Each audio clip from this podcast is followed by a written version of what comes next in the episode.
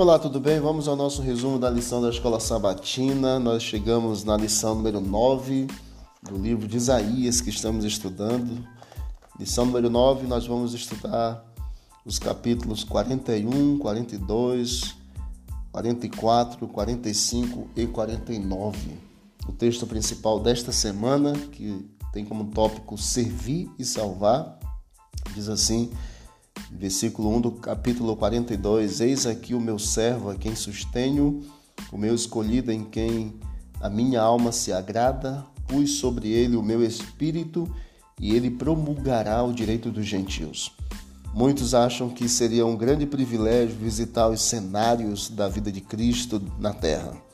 Talvez andar nos lugares onde ele andou, contemplar o lago, a margem do qual ele gostava de ensinar as montanhas e vales em que seus olhos às vezes pousavam. Mas nós não necessitamos necessariamente ir a Nazaré, Cafarnaum, Betânia para andar os passos de Jesus.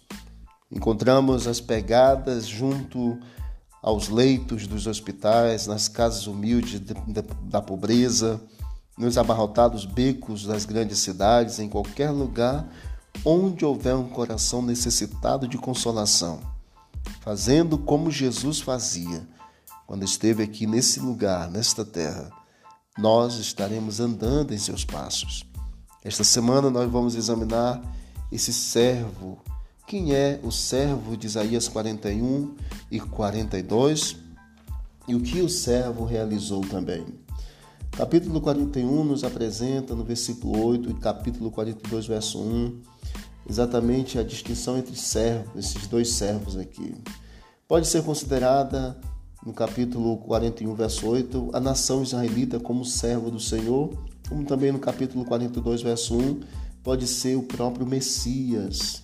Existem dois tipos de referência a servos de Deus entremeadas em Isaías 41 até o capítulo 43, 53. Um servo é chamado de Israel ou Jacó, como vemos em Isaías 41, 8 e em diante, os outros versos até o 48, 20, em virtude de Deus ter se dirigido a Israel, a Jacó, né, no presente, fica claro que ele, Jacó, representava a nação que descende dele. Isso é confirmado pelo fato de que a redenção para o seu servo Jacó é cumprida no momento em que, que eles saem de Babilônia. Nós também temos o servo sofredor, que é apresentado em especial no, no capítulo 53, que é a menção ao próprio Cristo, o Messias, o Salvador do mundo. Qual era a função da nação de Israel como servo? Servir a Deus e confiar em seu poder para vencer os inimigos que rodeavam. Deus assegurou a Israel que a nação ainda era o servo do Senhor. Diz a Bíblia: Eu o escolhi e não o rejeitei. Em seguida, Deus deu a Israel uma, uma das mais magníficas promessas. Capítulo 41, versículo 10 diz: Não temas, porque eu estou contigo. Não fique com medo, porque eu sou o teu Deus. Eu escolhi você, dou força para você, lhe ajudo. Eu seguro você pela minha mão direita e te digo: não temas. Esses versos são versos poderosos que ajudam a confortar, a fortalecer a fé ajudou a fortalecer a fé do Israel no passado e ajuda a fortalecer a nossa fé hoje também.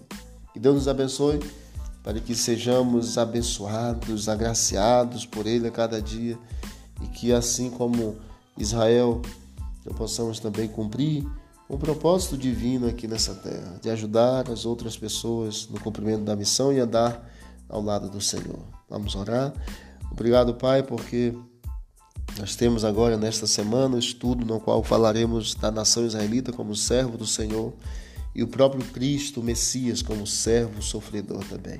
Nos ajude, ó Deus, a entendermos os, estes assuntos tão importantes para a fé cristã, em nome de Jesus. Amém. Disse Jesus: examinar as Escrituras, porque julgaste nela a vida eterna, são elas mesmas que testificam de mim. Visite o canal Bíblia Ação nas plataformas digitais e encontre mais conteúdo para o teu crescimento espiritual. Forte abraço, vamos que vamos para ontem avante.